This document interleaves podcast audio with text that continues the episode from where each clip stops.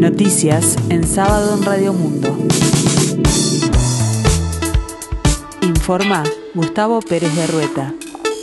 El tiempo se presenta fresco aquí en el sur y área metropolitana, cielo algo nuboso, 13 grados la temperatura, 51% el índice de humedad.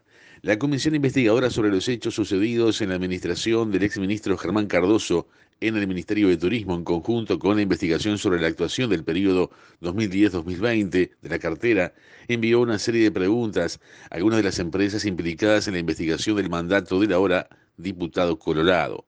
Wavemaker, Jan Rubicam, Kirma y Netcom pidieron recibir las preguntas por escrito y a raíz de la información que tenemos de los expedientes, de los convocados que han aportado su opinión, hicimos las preguntas en esa dirección para conocer un poco más la opinión de algunos trámites que estas empresas han realizado, confirmó el diputado Frente Amplista Nicolás Viera. La comisión decidió además extender por una semana su plazo para presentar los informes, porque según Viera no nos iba a dar para convocar a algunas autoridades realmente importantes, como el caso de la ex ministra Liam Kechichian, el ex subsecretario Benjamín Liberov y el propio Cardoso, que va a participar como convocado para responder, aunque aún no se definió, Viera espera que Cardoso comparezca ante la comisión en la primera semana de noviembre y que los informes se presenten la semana posterior. La Fiscalía de Montevideo de Homicidios, a cargo de Mirta Morales, logró mediante proceso simplificado una sentencia de 17 años de cárcel para un joven de 18 años por el homicidio de un delivery ocurrido el 31 de mayo de 2020, informa la Fiscalía General de la Nación.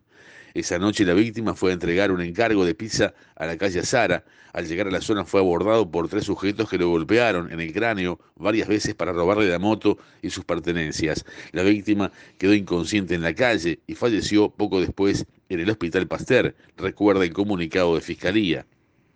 Por este caso ya habían sido condenados dos adolescentes como coautores de homicidio muy especialmente agravado. Ahora se suma la condena de este joven de 18 años de edad a 17 años de penitenciaría, informa Fiscalía.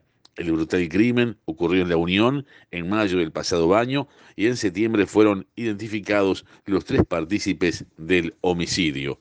El Sindicato Único de las Telecomunicaciones UTEL paralizará sus actividades este martes 19 de octubre de 9 a 21 horas en Montevideo y por 24 horas en el resto del país. Los trabajadores organizados en SUTEL realizarán una movilización y se concentrarán a las 9.30 horas en la Torre de las Telecomunicaciones. Posteriormente, el sindicato se reunirá en Asamblea General a partir de las 11 horas en su local ubicado en Miguelete 2332. En la Asamblea se evaluará la situación en material de telecomunicaciones, los resultados de las negociaciones con las autoridades en términos generales y particularmente aquellos relacionados a la presupuestación de 857 funcionarios contratados, comunicó el gremio. El lunes 25 comienza la Liga Uruguaya de Básquetbol con duelos muy atractivos en la primera fecha. Se comenzará a jugar con formato de dos ruedas iniciales. Los partidos que darán comienzo a la liga serán el del vigente campeón Biguá ante el Hyundai Universitario el lunes 25 a las 15 horas. El martes 26 chocarán Malvin y Aguada a las 21 horas 15 minutos. Estos son los partidos de la primera fecha. Peñarol, Hebraica, Maccabi, Olimpia Goes, Trubil Nacional, Defensor Sporting, Olivol Mundial y Urupán Capitol. En cuanto a los clásicos Aguada Goes y Nacional Peñarol, habrá que esperar hasta la última fecha de la competencia.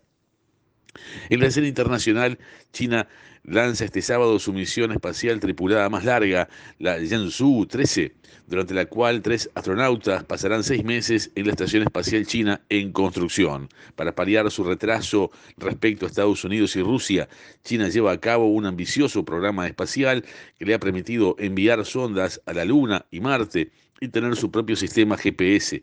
La tripulación de Jiangsu 13 despega desde la base de Jihuan en el desierto de Gobi, en el noroeste de China, anunció un alto cargo de la Agencia Espacial para los vuelos tripulados.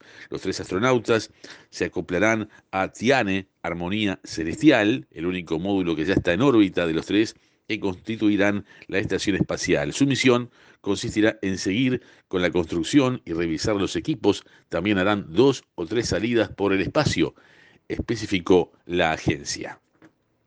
Recordamos para el resto del día, se está presentando ahora eh, fresco el cielo aquí en el sur, la temperatura 13 grados, la humedad 51%, la máxima esperada para hoy 18 grados. Para mañana domingo 17 de octubre 6 grados será la mínima, 21 la máxima. El cielo se presentará claro y algo nuboso y en la tarde noche cielo algo nuboso a nuboso, periodos de cubierto.